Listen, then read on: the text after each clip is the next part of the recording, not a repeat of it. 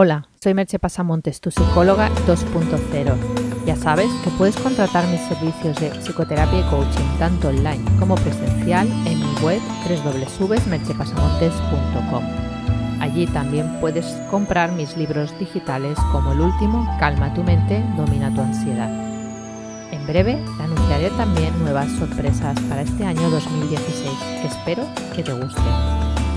El podcast de hoy lleva por título Comprender las emociones ayuda a ser feliz.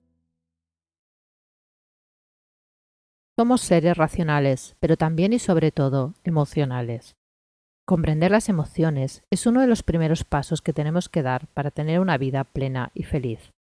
Nuestro mundo emocional es complejo y por ello es importante saber de dónde surgen las emociones, qué función tienen y cómo podemos lidiar con ellas porque de lo contrario estás abocado a una vida de sufrimiento e infelicidad.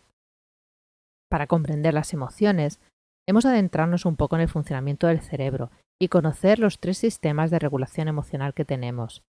El sistema de amenaza y autoprotección, el sistema de activación de búsqueda de incentivos y recursos y el sistema de confortamiento, satisfacción y seguridad.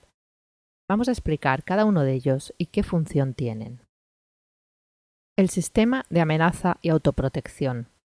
La función de este sistema es detectar rápidamente amenazas para seleccionar la respuesta adecuada, luchar, huir o quedarse paralizado.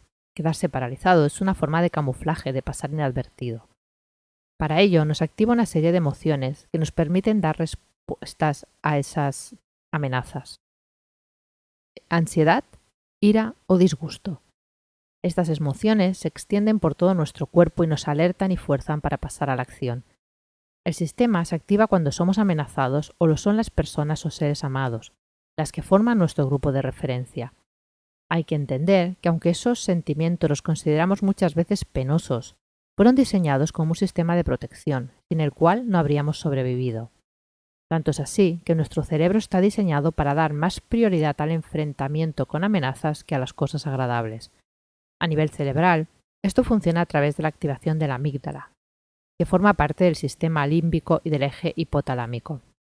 Si queréis saber más sobre este tema, os he dejado un link en el que podéis acceder a un post en el que lo explico de manera bastante clara.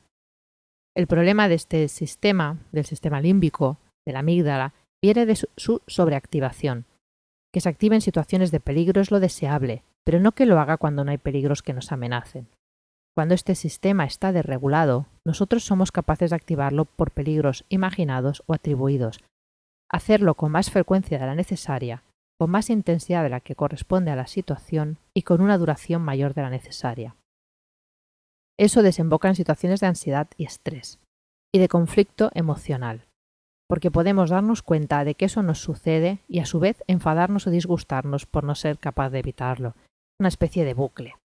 Nos, sentimos ansiosos y luego nos sentimos enfadados por sentirnos ansiosos. Eso a su vez hace que nos sintamos más ansiosos. Una de las tareas a realizar en terapia es ser capaz de calmar este sistema para que actúe solo cuando es necesario. El siguiente sistema es el de activación de búsqueda de incentivos y recursos. La función de este sistema es brindarnos sentimientos positivos que nos guíen, motiven y animen en la búsqueda de los recursos que vamos a necesitar para sobrevivir y prosperar. Estamos diseñados para sentirnos motivados y recompensados por la búsqueda y consecución de cosas agradables. Comida, sexo, amistades, estatus y reconocimiento. Cuando este sistema está equilibrado con los otros dos, es una estupenda guía para que consigamos objetivos vitales relevantes. El problema es que si nos vivimos esa consecución de objetivos como algo amenazante, pasa a actuar el sistema de amenaza, y entonces se convierte en algo angustioso y desagradable.